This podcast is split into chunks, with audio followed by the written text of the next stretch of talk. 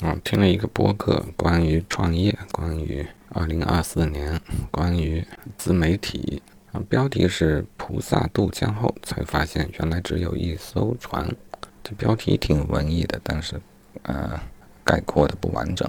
本期呢，嘉宾是润宇，胡润的润，宇宙的宇，他有个公众号叫“润宇创业笔记”。然后以上是出处的记记录，然后记录几个自己比较有感想的点。嗯，首先当然是二零二三年出现了许多困难啊，大家不免要思考未来的经济会是怎样的一个方向。这里给出了一个观点：规模化的生意已死，未来是圈层化的生意，或说高度定制化的生意。好，然后谈到个人 IP，认为 IP 是稀缺的。啊，IP 它当然是一种圈层，但 IP 还有不同的层级，有公域的，有私域的，有大的，有小的。IP 是否是定制化？我觉得他们也花了挺长的篇幅去讨论。小的 IP 在自己的小圈层里面，它确实是个性化的。嗯，但是 IP 做大了之后，这或许和平台的规则有一定的关系。嗯，做大了之后，他就很难再单纯的做回自己。啊，这符合我的感觉啊。我也知道打造个人的 IP 一定是会很有用的，至少有许多先例，有许多案例。最近走红的，呃，梁董、董宇辉、董明珠，其实都是围绕 IP 而展开的事件。啊，目前可以确定的当然是 IP 是可以赚钱的啊。当然，我们看到的案例都是大 IP 啊。怎么也得有百万粉丝以上的嘛？这种我们确定它是赚钱的。但 IP 也有小 IP，小 IP 如之前所说，它其实更纯粹。那小 IP 能赚钱吗？呃，这个话题我感觉，呃，节目里似乎没给出很明确的结论啊。我个人觉得难，因为现在的 IP 的变现的模式其实并不成熟，甚至说它就是不合适的，没有一个合适的变现模式。那么真正做自己又有了小圈层，这种人啊，光靠 IP 怕是不能赚到钱。当然，如果他能够提供一些定制化的服务，在小圈子里面也是可以赚的不错的。这就到了一个小时左右啊，讨论的话题就是说，赚钱对于小个体来说呢，反而变简单了啊。我这里摘抄一些他的 show note 里面的关键字词句啊。啊，又说到规模化已死，个性化永存。好，现在我猜想，他预设就是，当你有了一个小圈层之后，如何在你的小圈层之内提供个性化的服务？那这个就比较具体的操作。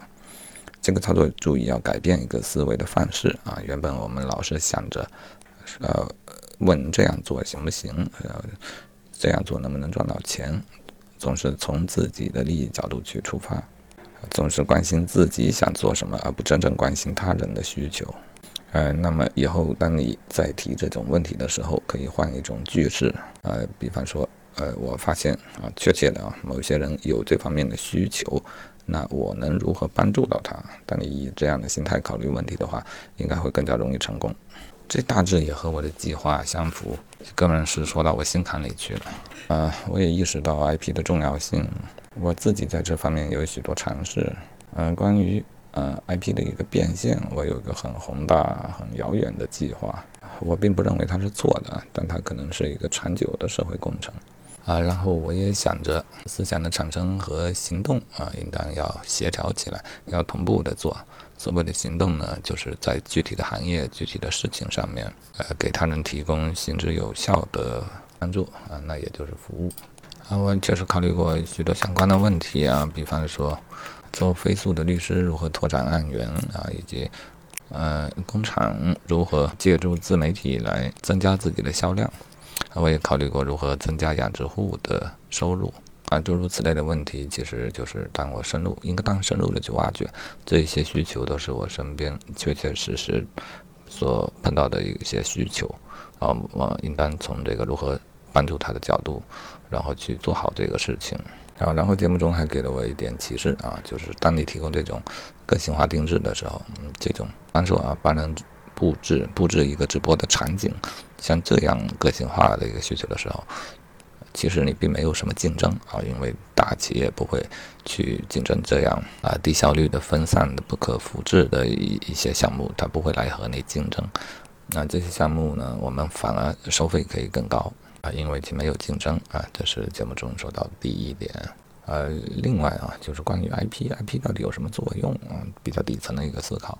嗯，节目中有有一个说法，我挺有触动的，说人到世间来就是要渡人的啊。当然这是佛教的说法，每个人能渡多少个人啊，这个没有准。其实呢，所谓的渡人，不就是从这边渡到对岸嘛？我觉得他这种想法和我原来所说的心灵之海的彼岸是非常的契合的啊。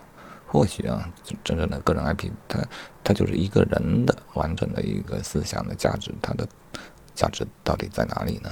嗯，我想对于自己，就是让自己到达心灵自己心灵之海的彼岸，呃，做到这一点以后，顺带可以渡人啊，就这些记录。